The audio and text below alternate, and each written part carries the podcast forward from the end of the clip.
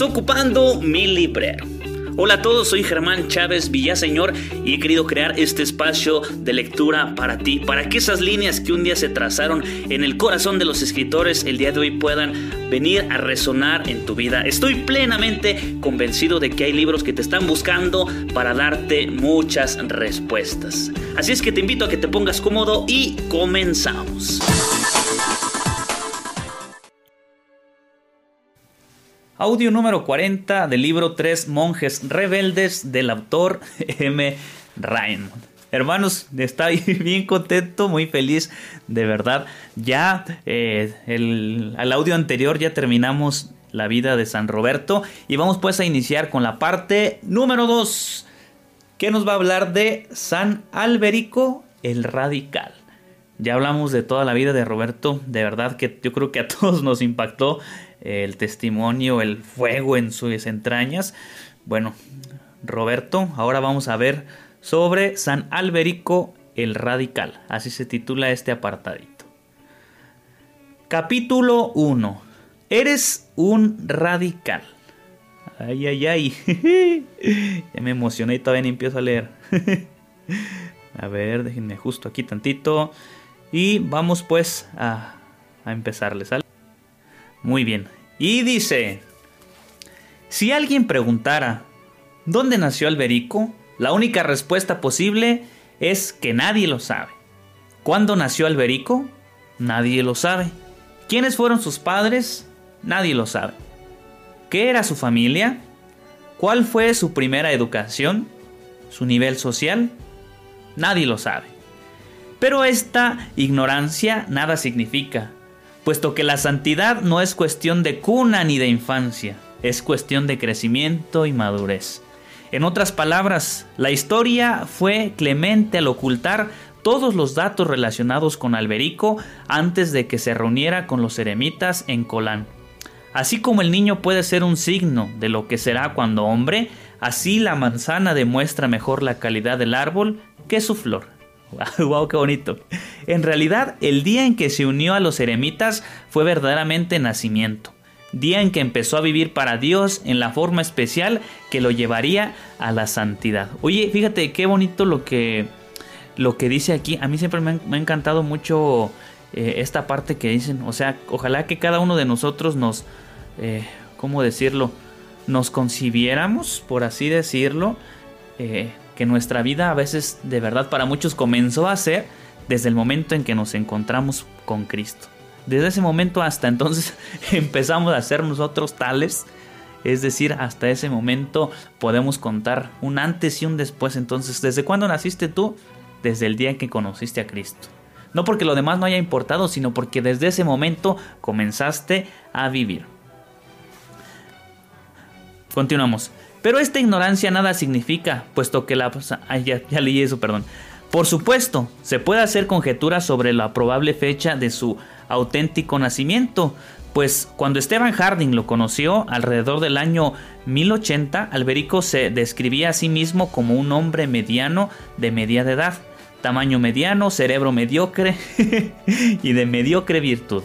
Esteban le contestó que eso era una verdadera una verdad a medias, pero Alberico se negó a aceptar ese implícito cumplimiento. En consecuencia, puede llegarse a la conclusión de que Alberico nació justamente en la época en que Roberto supo que Dios buscaba a alguien que se mantuviera en la brecha, es decir, alrededor del año 1033. En lo relativo a su linaje, puede adivinarse algo estudiando la historia de la fundación de Colán. Se decía que dos hermanos se convirtieron en enconados rivales por la obtención del primer puesto en las diversas justas. Se habían batido una y otra vez, pero nunca llegaban a un resultado decisivo. Primero ganaba uno, luego el otro. La rivalidad causó amargura y esta alcanzó tal grado que ambos resolvieron eliminarse. Un día, cabalgando de regreso a su hogar, después de otra infructuosa mañana de lucha, atravesaron el bosque de Colán. En el silencio de la selva oyeron el latido de sus propios corazones, y ambos decidieron con ese momento cumplir sus criminales designios.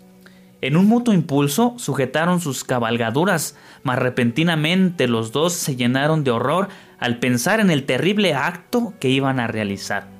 Sin decir una palabra, hicieron girar sus caballos, clavaron sus espuelas y galoparon juntos hasta la choza de un santo sacerdote que llevaba una vida de ermitaño en las profundidades del bosque. Después de confesarse con él, se confesaron mutuamente. Pronto la vergüenza cedió a la consternación por el dominio que Satanás había ejercido sobre ellos a causa de su pasión por la gloria. De rodillas, estrecharon las manos y juraron abandonar el mundo. Entonces, en el mismo lugar donde había proyectado el crimen fracticida, levantaron una ermita y resolvieron ahí pasar el resto de sus vidas, buscando no la propia gloria, sino la gloria de Dios. Pronto el Santo Padre Eremita vino a vivir con ellos. Poco tiempo después, cuatro de sus antiguos compañeros, todos nobles y guerreros, se unieron a ellos.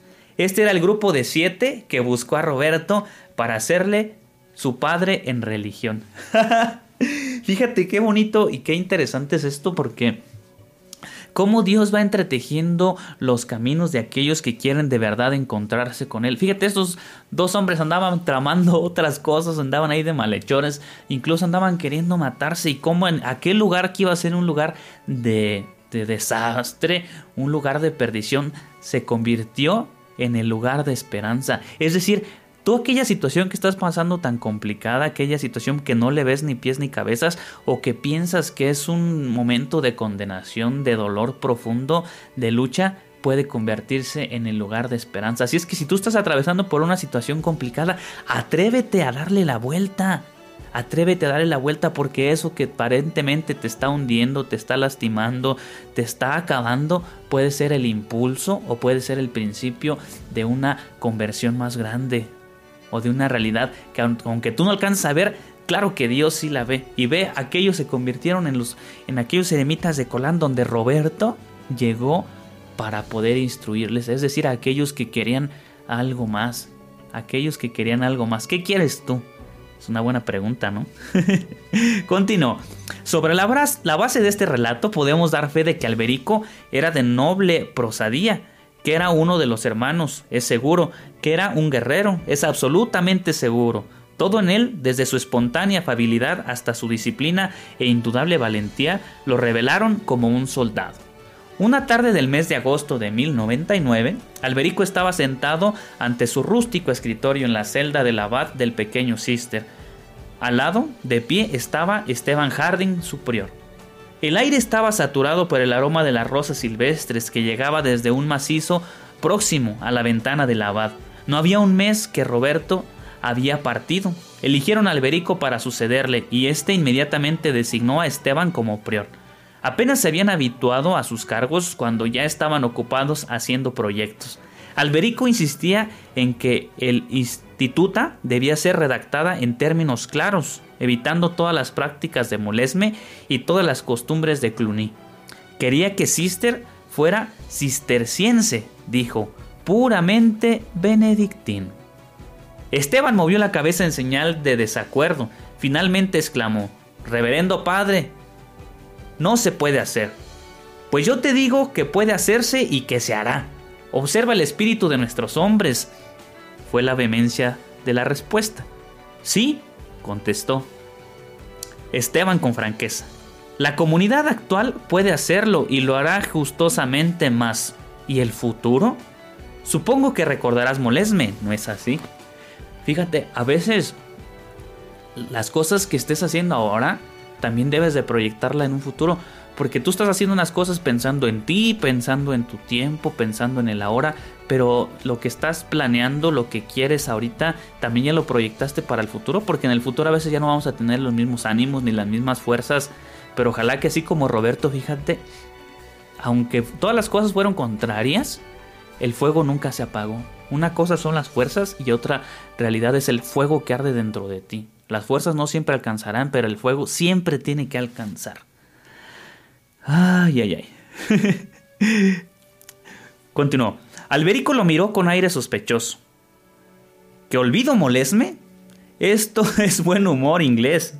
Si hubieras sido golpeado por tus propios monjes y se te hubiera roto la cabeza y castigado tu espalda hasta ponerla negra y azul, si te hubieran arrojado en un calabozo y mantenido prisionero, ¿olvidarías?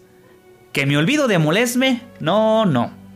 Me has interpretado mal, reverendo padre. Solo que recordaba lo bien que empezó el monasterio y lo mal que terminó. No debes olvidar que fue el elemento joven el que fracasó. Fíjate, fue el elemento joven el que fracasó. Me, gusta mucho el ejemplo de, de, los, de estos perros, galgos creo que se llaman, que los ocupan, no, este, bueno, estos perros que son de cacería, ¿no? Dicen, ponen el ejemplo de un, de una, de un grupo de perros que van persiguiendo a una liebre, ¿no? Pero solamente uno lo vio y los demás eh, intuyeron o iban siguiendo, ¿no? Y esto es lo que pasa. A veces tú lo ves, pero los que vienen detrás de ti no lo alcanzan a ver lo que tú estás viendo o lo que tú quieres proyectar. Por tanto, hay que tener mucho cuidado porque lo que tú ves tienes que compartirlo a los demás. Por eso es el, caso, ¿no? No es que los jóvenes no puedan, yo de verdad estoy convencido que claro que pueden, pero tienes que enseñarles que pueden y tienes que hacer que ellos también vean la liebre para que puedan correr tras de ella, no para que corran detrás de un ideal o de una apariencia o de algo que creen, no, sino de que corran tras aquello que han visto. Dice San Juan, yo soy testigo de lo que he visto y de lo que he oído. Entonces, ahí está, ahí está la fuerza del llamado y del seguimiento. Y hasta aquí dejamos este audio. No se vayan. Continuamos.